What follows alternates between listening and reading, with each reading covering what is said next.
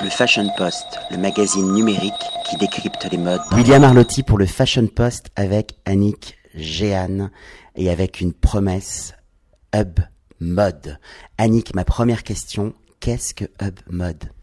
Alors, Hub Mode, c'est un hub, comme son nom l'indique, un hub, c'est-à-dire au centre euh, d'un certain nombre d'acteurs de la mode et du textile avec l'idée de faire avancer euh, la filière mode et textile française, c'est-à-dire de créer des points de liaison, des points de rencontre et surtout des points concrets euh, de projet et des points de développement aussi, des aides de développement pratique pour les nouvelles startups de la mode du futur.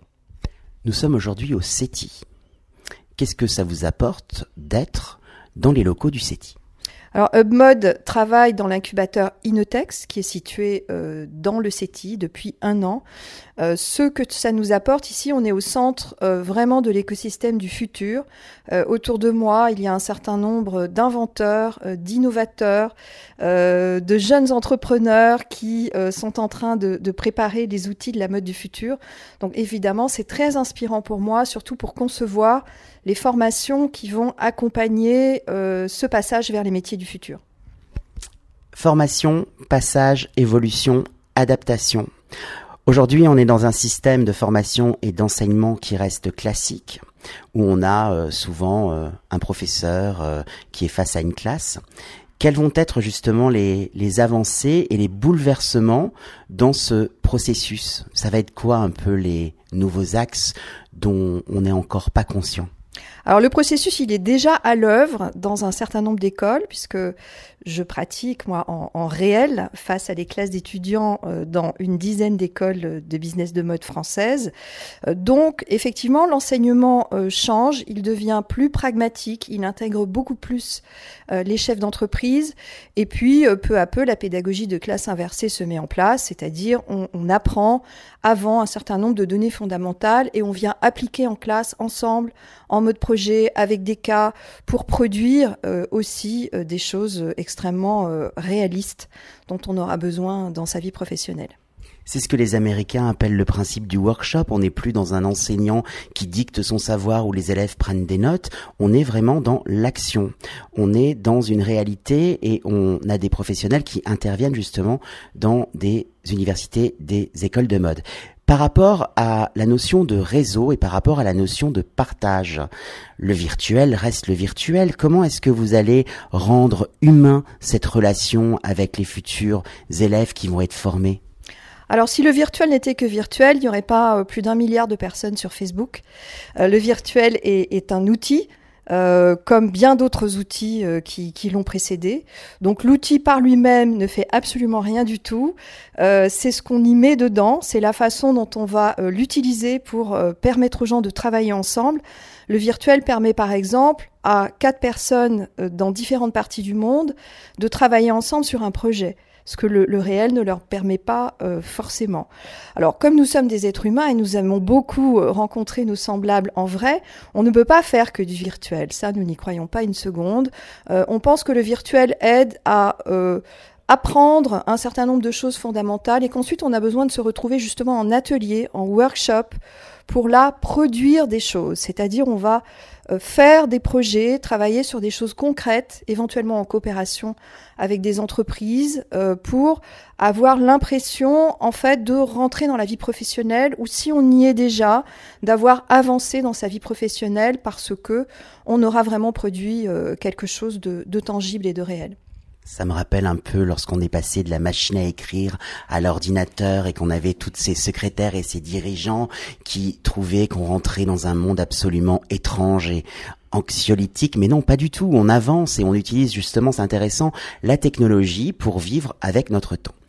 Quels sont les deux axes principaux de HubMod alors HubMod, c'est tout d'abord, et ça commence maintenant, un axe formation. Euh, un axe formation digitale où on va euh, mettre en place pour les entreprises des formations euh, sur mesure. L'avantage avec le virtuel, c'est qu'on peut former beaucoup de personnes en même temps. On peut former tous les vendeurs de camailleux en même temps, par exemple. et puis, le deuxième axe, c'est de préparer un lieu à Roubaix, qui sera un lieu très spécial puisqu'il va rassembler un espace de coworking pour les jeunes entreprises de la mode du futur et surtout un atelier de fabrication. C'est-à-dire on va remettre en place à Roubaix un atelier de fabrication, évidemment pas le même qu'il y a 100 ans. Cet atelier, il sera capable d'imprimer des bijoux en 3D et de fabriquer euh, des vêtements connectés, ce qu'aujourd'hui beaucoup de créateurs ont beaucoup de mal à faire. Ils ne trouvent pas de structure de développement produit euh, adaptée aux nouveaux matériaux et aux nouvelles technologies.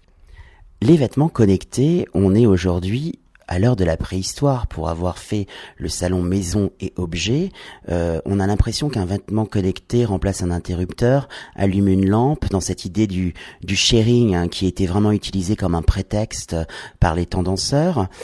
C'est quoi la réalité, euh, Annick, du vêtement connecté? Alors la réalité, c'est qu'il y a beaucoup de choses euh, qui sont en, en, émergence, mais, mais pratiques. C'est-à-dire il y a beaucoup de, de, de, créateurs, à la fois de créateurs de textiles et de créateurs de vêtements, qui travaillent sur ce sujet de manière justement pas du tout gadget. Peut-être qu'on a pu voir euh, quelques expressions gadgets, on va dire produites par des plus grandes marques, euh, comme un petit peu de, de spectacle publicitaire. Euh, ce qui est dommage parce que ça cache un, un très très gros travail très intéressant fait avec des équipes mixtes de, de chercheurs en robotique, en connectique, avec des créateurs, comme le travail que fait Iris Van Herpen. Et, et de cela naissent des propositions qui sont ou bien extrêmement artistiques et poétiques, ce qui peut être aussi euh, très intéressant, euh, ou bien ultra pointu, parce qu'un vêtement connecté, c'est un vêtement qui peut vous protéger, c'est un vêtement qui peut vous sauver la vie, euh, c'est un vêtement qui peut aussi vous réchauffer éventuellement. Donc on, on, entre dans un certain nombre d'applications un petit peu médical, mais aussi de, bien-être et pourquoi pas d'amusement, euh, produit par euh, ces vêtements. Et justement, récemment au Fashion Tech Days, on a voulu rassembler tous ces acteurs, pas les acteurs qui font euh, du spectacle son et lumière, mais les acteurs qui préparent vraiment des avancées réelles à travers ces vêtements connectés. Les Fashion Tech Days, c'est donc utiliser les réseaux, le virtuel pour connecter les gens, et puis là, que les personnes se rencontrent concrètement, vous êtes à l'initiative de cet événement. Est-ce que vous pouvez me parler justement des, fondamentaux des Fashion Tech Days?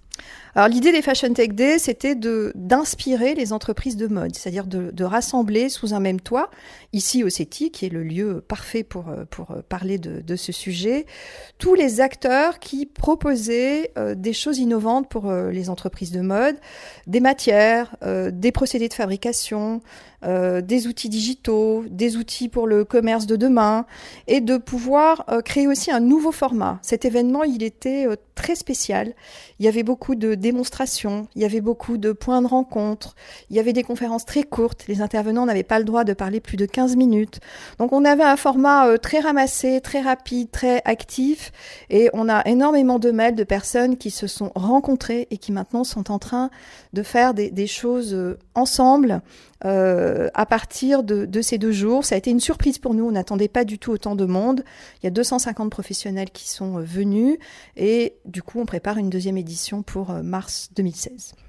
C'est un événement qui a votre image. Comment est-ce que vous êtes devenue cette fille connectée, visionnaire dans le mouvement? Ça a été quoi votre parcours de mode, votre background et puis ce qui vous a construit?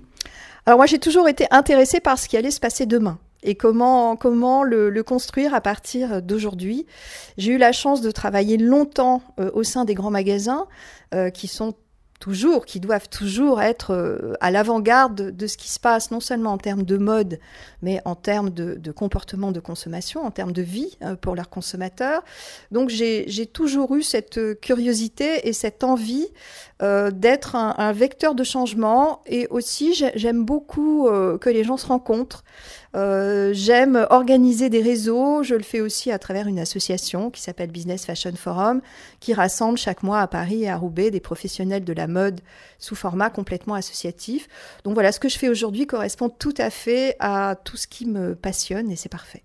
C'est un autoportrait honnête, connecté, moderne et dans le vent. Merci beaucoup Annick Géane. Merci William. Le Fashion Post, le magazine numérique qui décrypte les modes dans l'air du temps.